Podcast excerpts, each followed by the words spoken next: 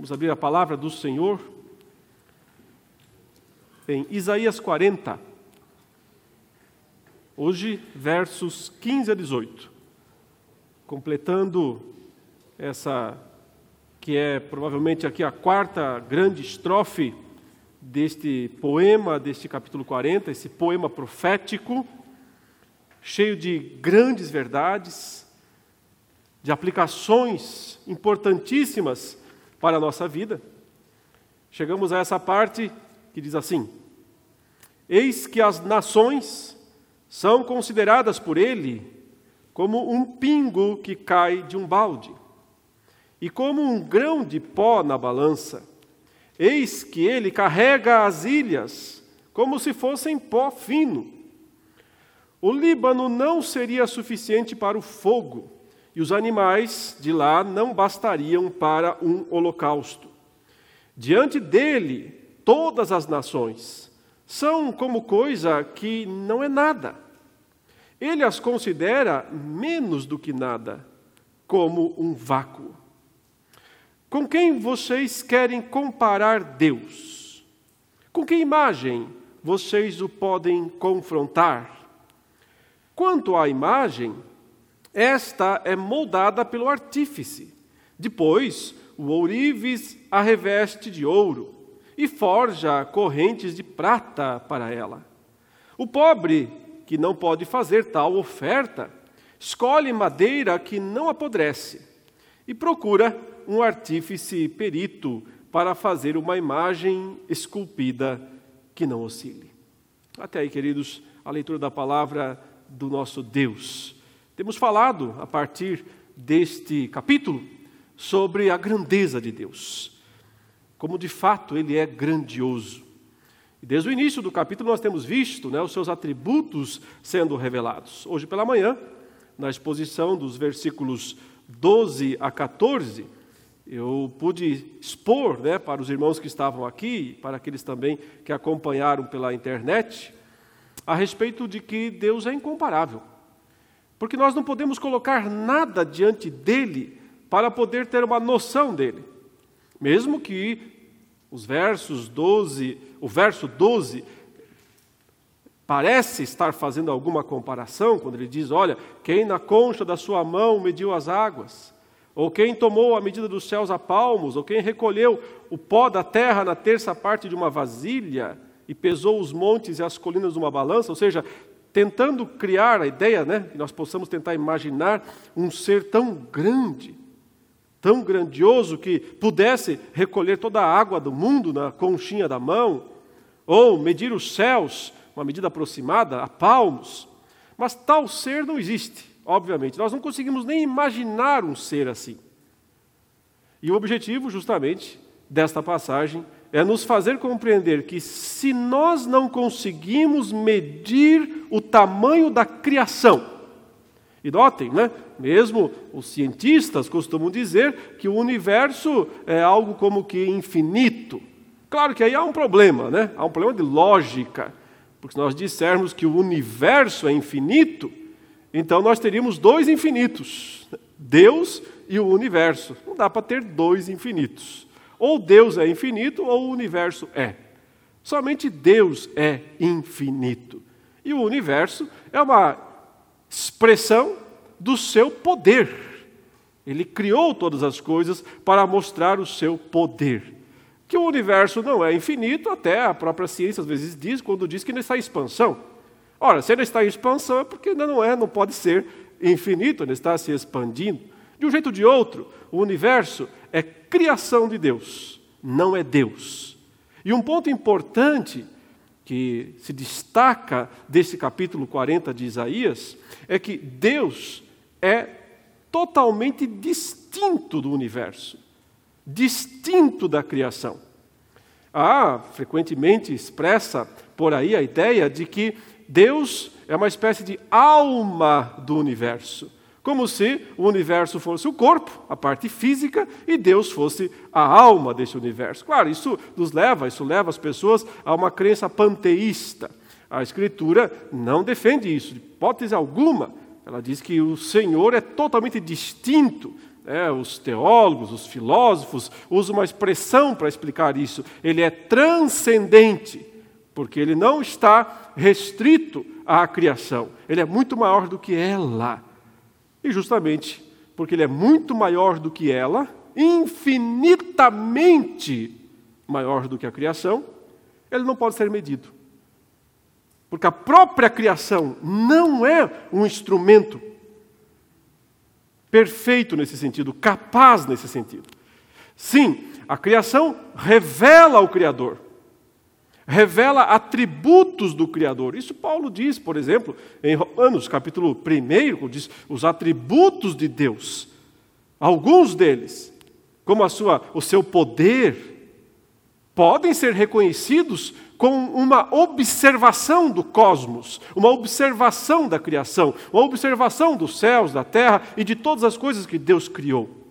Mas notem, alguns atributos de Deus, não Deus inteiro, não Deus como um todo, porque é impossível que a criação, nesse sentido, revele Deus como um todo, porque então ela teria que ser do tamanho de Deus.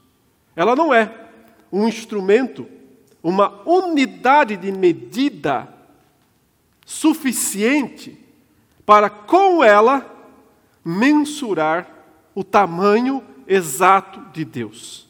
Mas ela é suficiente para que percebamos que Deus é realmente grande demais. Porque ela é grande demais. E ainda assim, ela não dá conta. Ela não é medida suficiente. Se existisse alguém capaz de recolher toda a água da terra na conchinha da mão, se existisse alguém capaz de medir com três, quatro palmos os céus, ainda assim ele não estaria à altura de Deus. Não seria capaz de se comparar, de se colocar ao lado.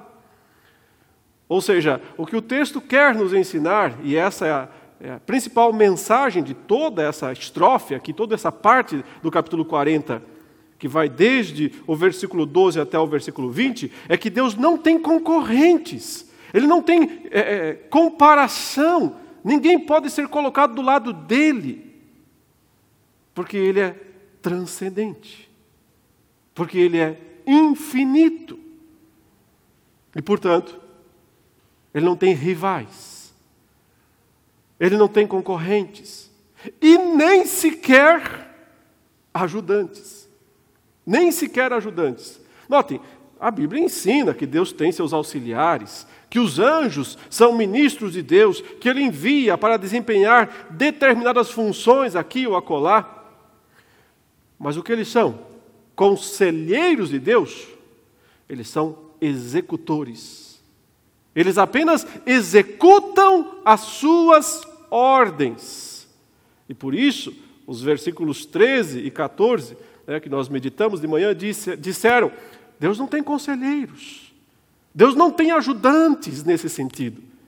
Assim como não dá para medir os céus a palmos, também não dá para medir o Espírito do Senhor, que é o sentido literal dessa expressão no versículo 13. Quem mediu? Quem pode fazer uma estimativa do tamanho do Espírito do Senhor. E claro, aqui o que o profeta quer falar é sobre, sobre os planos de Deus, sobre os propósitos de Deus, que sempre serão misteriosos, em última instância, incompreensíveis para nós. Ainda nos capítulos, nessa parte ainda do livro, até lá no capítulo 45, por várias vezes, o profeta diz: É, o Deus de Israel é um Deus misterioso.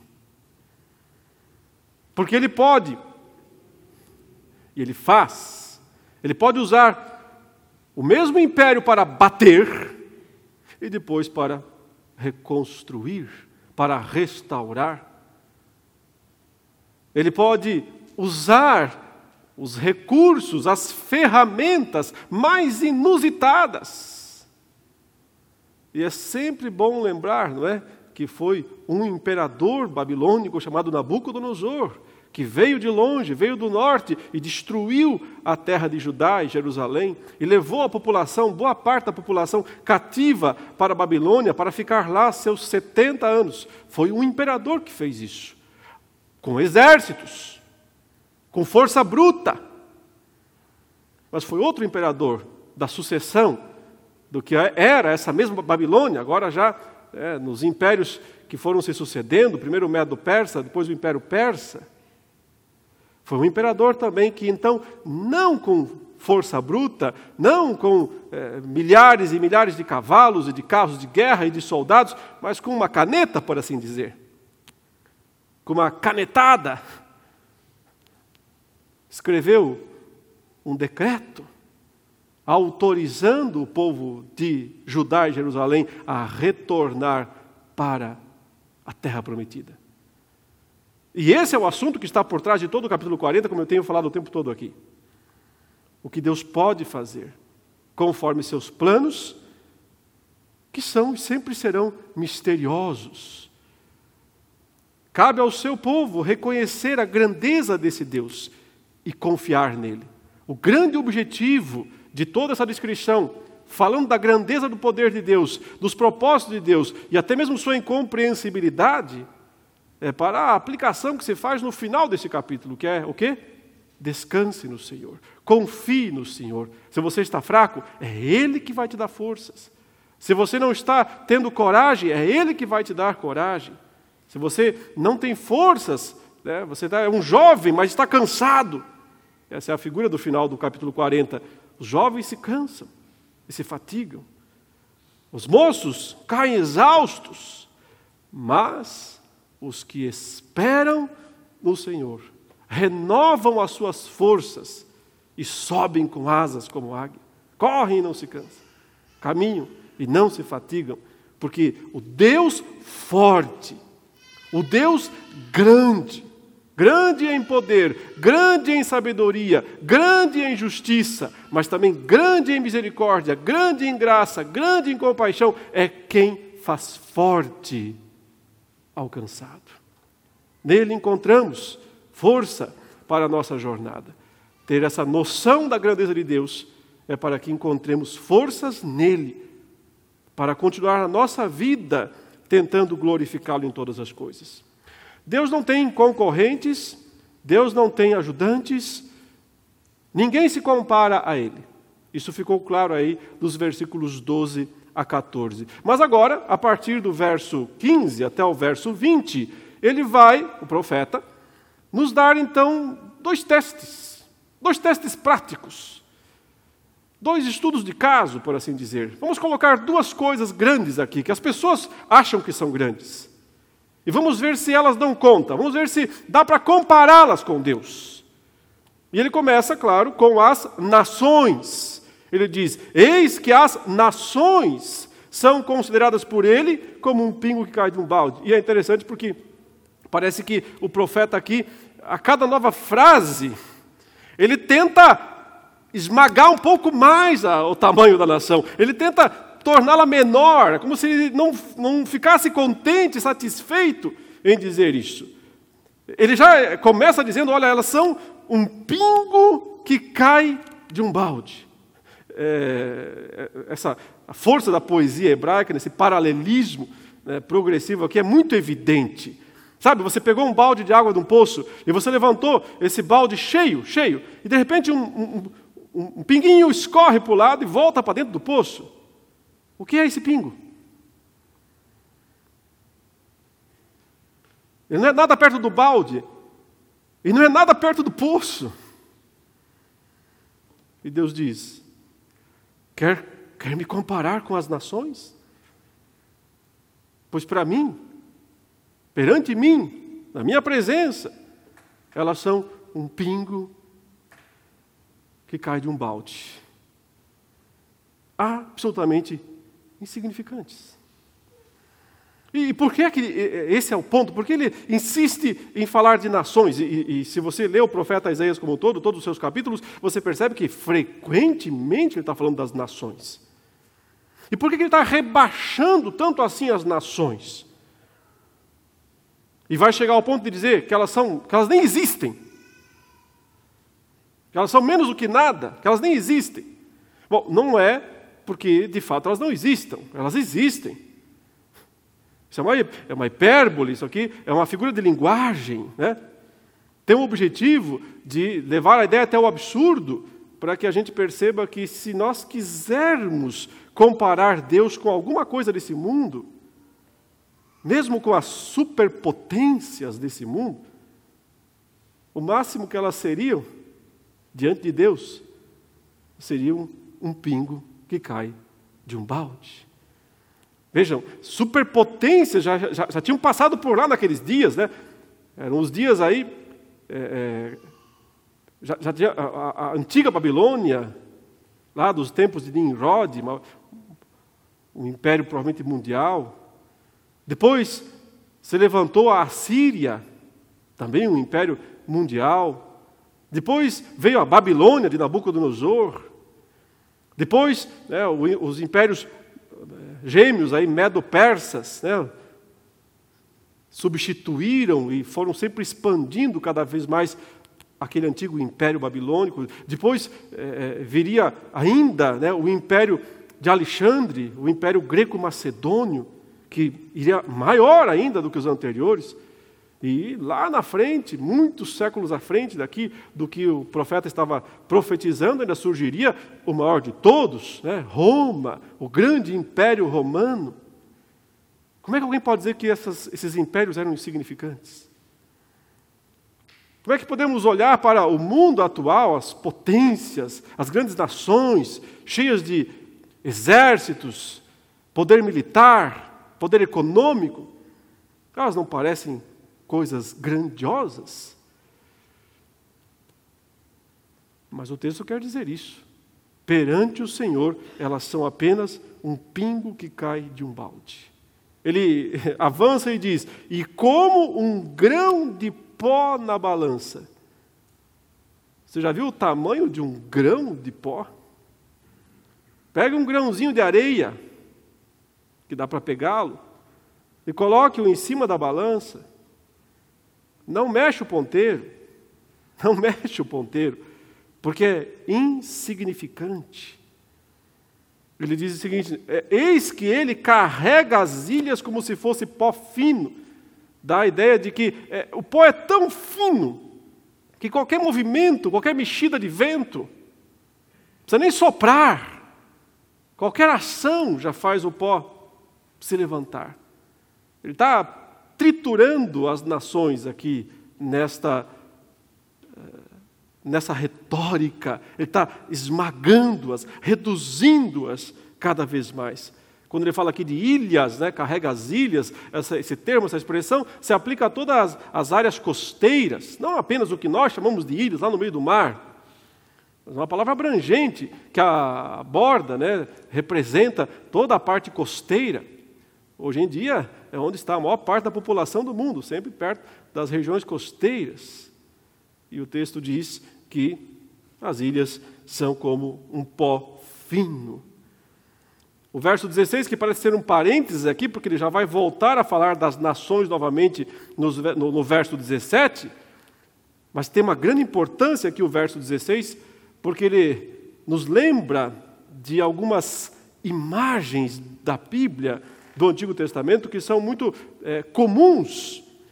É, e aqui elas são colocadas de uma forma extremamente pejorativa, porque ele diz o seguinte: o Líbano não seria suficiente para o fogo. Por que, que ele fala do Líbano? Porque lá ficavam os famosos cedros do Líbano, aquelas florestas de cedro, onde havia muita madeira. Nos dias de Salomão se trazia muita madeira, muito cedro do Líbano para né, as construções que foram feitas. E aqui ele está dizendo: se fosse para fazer um, um, um, holocausto, o que é um holocausto, irmãos? É um sacrifício, um sacrifício de animais. Se fosse para fazer um sacrifício de animais, condizente com o tamanho de Deus, condizente com o tamanho dele, todos os cedros do Líbano, toda a floresta que, que existia lá no Líbano, não seria suficiente para fazer o fogo. E o texto diz: E os animais de lá não bastariam para um holocausto. Se fosse para oferecer um sacrifício a Deus, condizente com o tamanho dele, não haveria lenha suficiente nesse mundo, não haveria animais suficientes nesse mundo. Mas aqui, irmãos, nós não podemos é, nos esquecermos né, de que justamente o único sacrifício que o Senhor aceitou definitivamente não foi aquele que os homens ofereceram a Ele. Porque os homens nunca teriam lenha e animais suficientes para agradar a Deus. Como eu tenho argumentado aqui desde o início dessas exposições, Deus mesmo resolveu o problema principal do seu povo, que era um problema de justiça de pecaminosidade, de perdão dos pecados.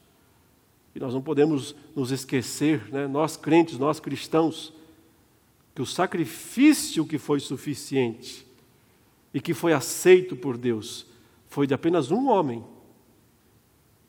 próprio Deus, Filho, que se sacrificou, que se entregou na cruz pelos nossos pecados porque os homens jamais conseguiriam oferecer a Deus um sacrifício que o apaziguasse. Não porque Deus é bravo demais, é porque nós somos pecadores demais. É porque nós somos indignos demais. Nossos pecados não têm solução do nosso lado. A solução só pode vir do lado de Deus, como de fato veio quando Ele providenciou o sacrifício necessário. Talvez por isso até esse verso 16 seja esse parêntese aqui interessante na estrutura, para nos lembrar né, de qual sacrifício é aceito. E por que os sacrifícios humanos que os homens oferecem, sejam eles quais forem, nunca dão conta. Não dão conta pelo tamanho de Deus, mas nos lembramos também que não dão conta pelo tamanho dos nossos pecados.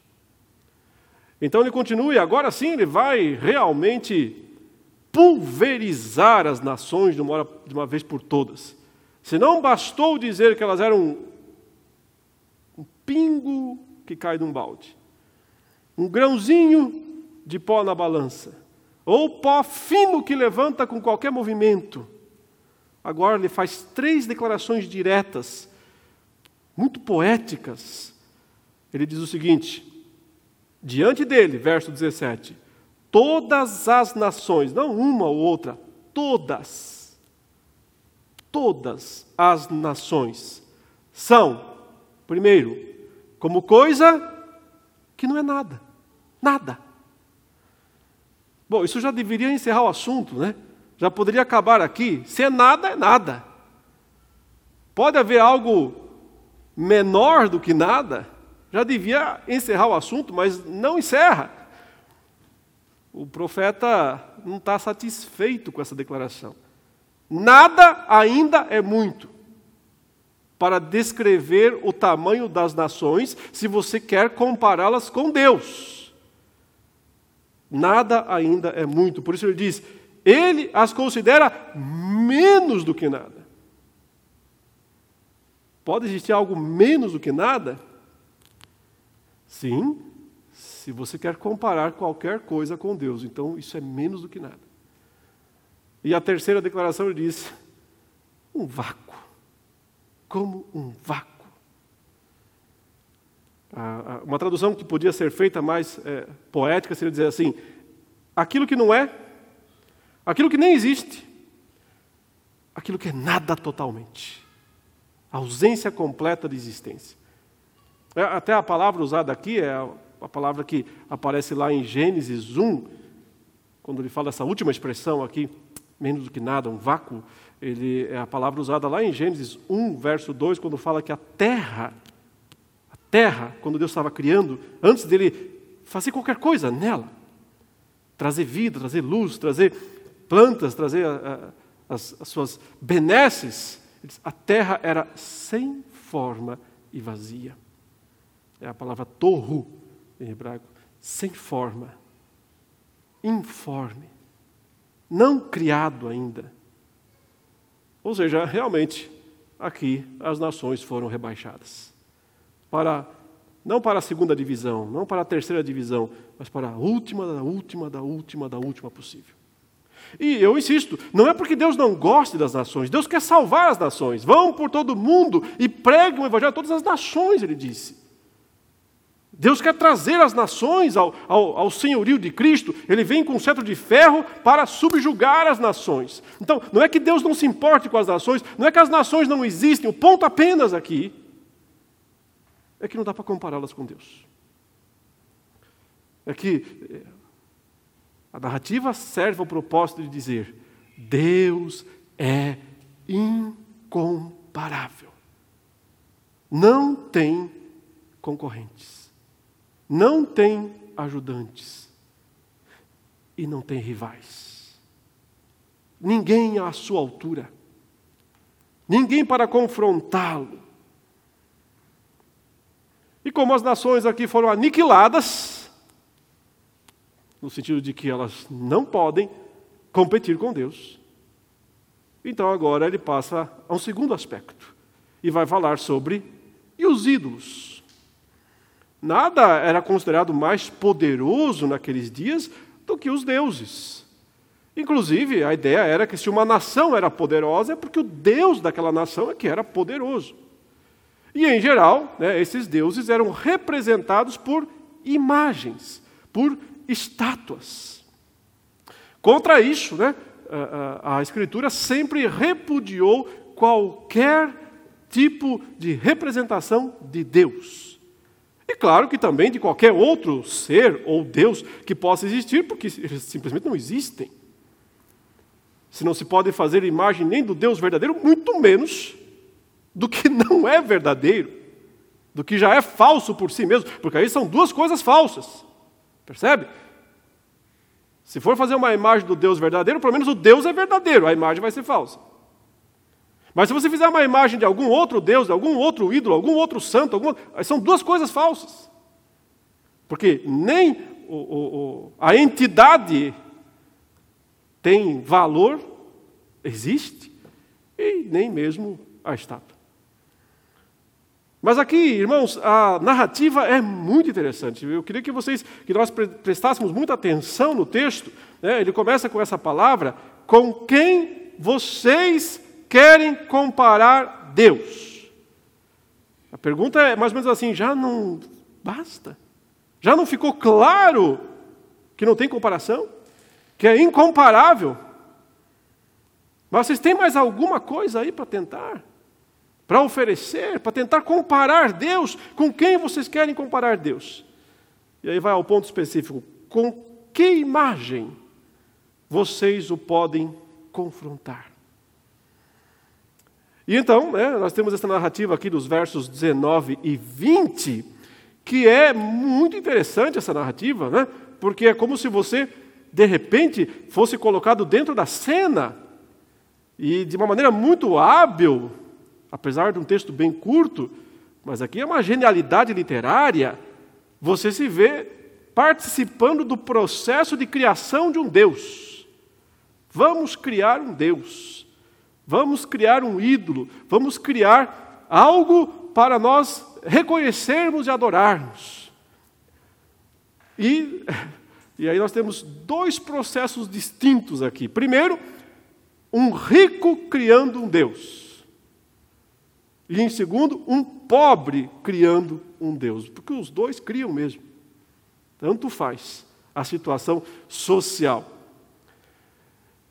Como é que um rico cria um Deus. E, e notem, você vê alguma palavra direta do texto aqui dizendo: Isso é um absurdo, não façam isso.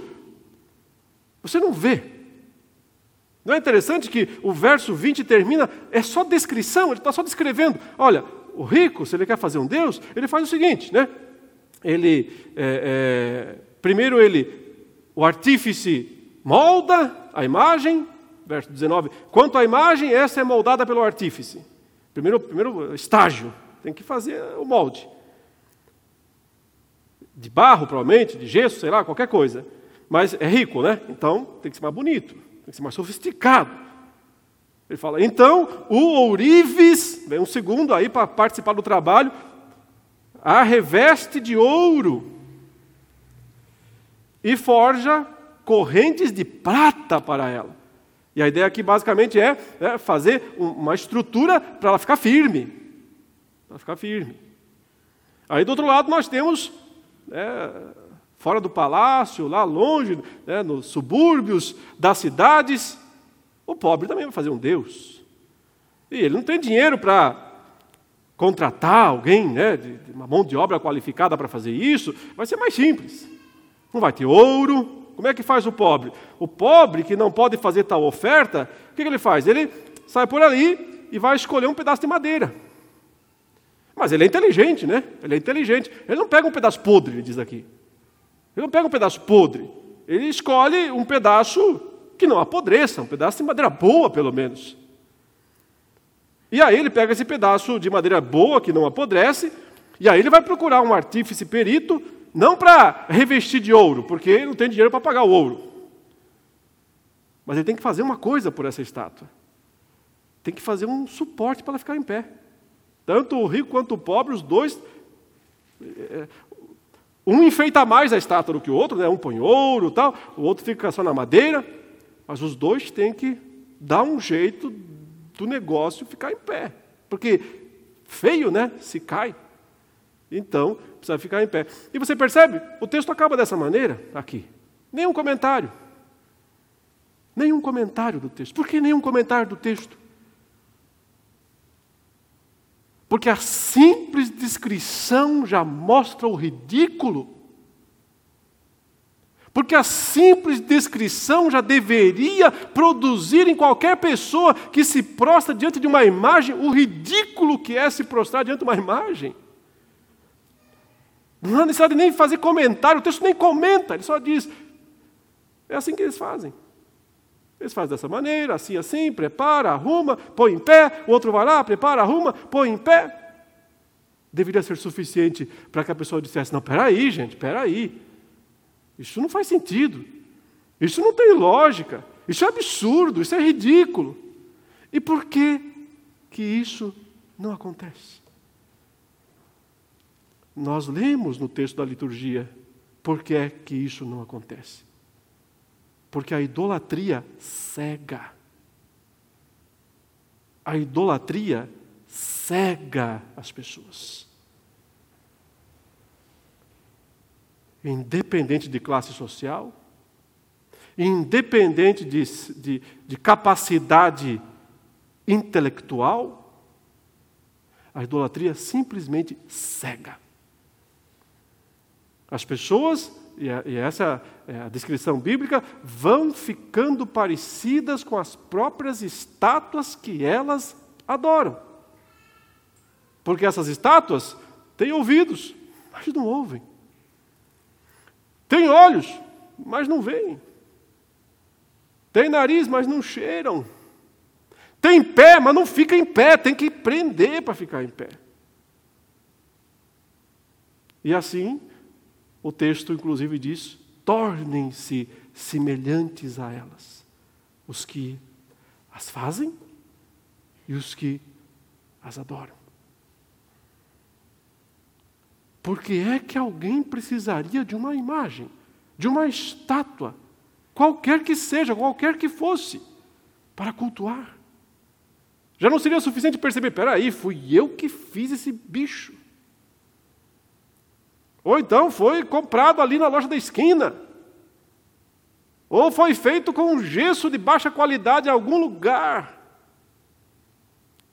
Já não seria suficiente para a pessoa dizer: não faz sentido, é ridículo, é absurdo. Mas quem está cego, é lógico, quem está cego está cego. Não pode ver. Até que Deus abra os olhos, até que Deus devolva o entendimento.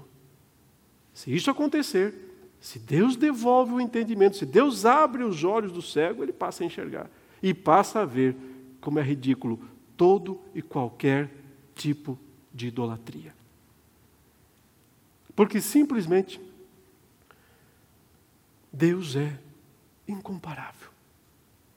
As nações não podem ser comparadas a Ele, mas ídolo nenhum pode ser comparado a Ele.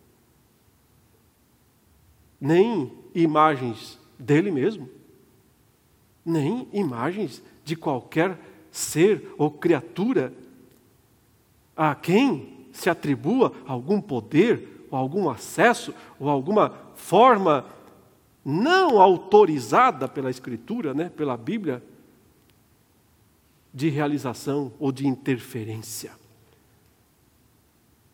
O único. E, e, aqui eu me encaminho para o final da mensagem, irmãos. Por que, que Deus não quer imagens? Porque toda imagem é algo que o homem faz. Aqui o texto está dizendo, ele, ele narrou tudo. O sujeito saiu, foi lá, escolheu um pedaço de madeira, levou a fulano, faz dessa forma. É um processo humano. É a criação humana. O homem criando um ser superior. Isso está invertido, não está? É claro que isso está invertido. Porque a história bíblica é o contrário. É Deus quem cria. É o Senhor que é o Criador. E, portanto, não dá para inverter o processo. Não se pode inverter esse processo. Deus nos fez a imagem dele. Ele não quer que nós façamos uma imagem dele. Por si só, isso já elimina qualquer possibilidade de ser feita. Mas é interessante porque o Senhor Deus, mesmo existindo em luz inacessível, em plena é, é, eternidade, glória eterna, sim, mas ele decidiu se mostrar. E para isso ele não mandou fazer uma estátua dele, e nem de ninguém. Para isso, ele se fez carne e habitou entre nós cheio de graça e de verdade. E João diz: E vimos a sua glória, glória, como do unigênito do Pai. Por que é que nós não precisamos de nenhuma imagem? Nenhuma imagem. Porque nós temos Cristo. Porque nós temos Jesus Cristo, que é a exata expressão, imagem do ser de Deus. Como nos, Paulo nos ensina na carta aos Colossenses, como Hebreus capítulo 1 também nos ensina. Por que é que nós não precisamos cair nesse ridículo aqui do texto? Porque nós temos Jesus Cristo. Quem tem Jesus Cristo? Quem conhece Jesus Cristo não quer outra, não quer concorrente com Ele, não quer ajudante para Ele, não quer auxiliar para Ele.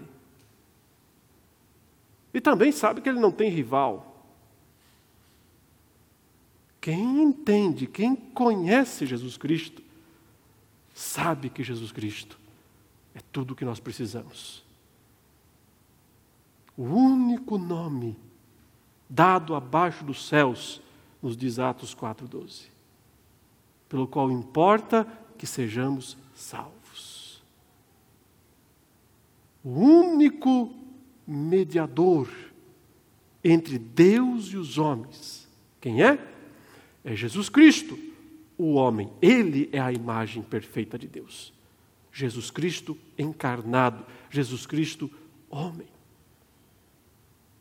E é por isso que nós não precisamos cair no ridículo aqui, de nos de construirmos um ídolo para nós mesmos e pior ainda, de nos prostrarmos ou fazermos orações para aquilo que nossas mãos fizeram. Jesus Cristo já veio, já se encarnou, já realizou toda a obra perfeita da salvação. E por isso não há salvação em nenhum outro. Quer ser salvo? Crê no Senhor Jesus. E somente nele. Porque ele não tem concorrentes. Ele não tem ajudantes. E ele não tem rivais. Ele é soberano, o Senhor dos senhores e o Rei dos reis. Que Deus nos abençoe, para que sempre confiemos apenas no Deus vivo e verdadeiro e em nenhum outro.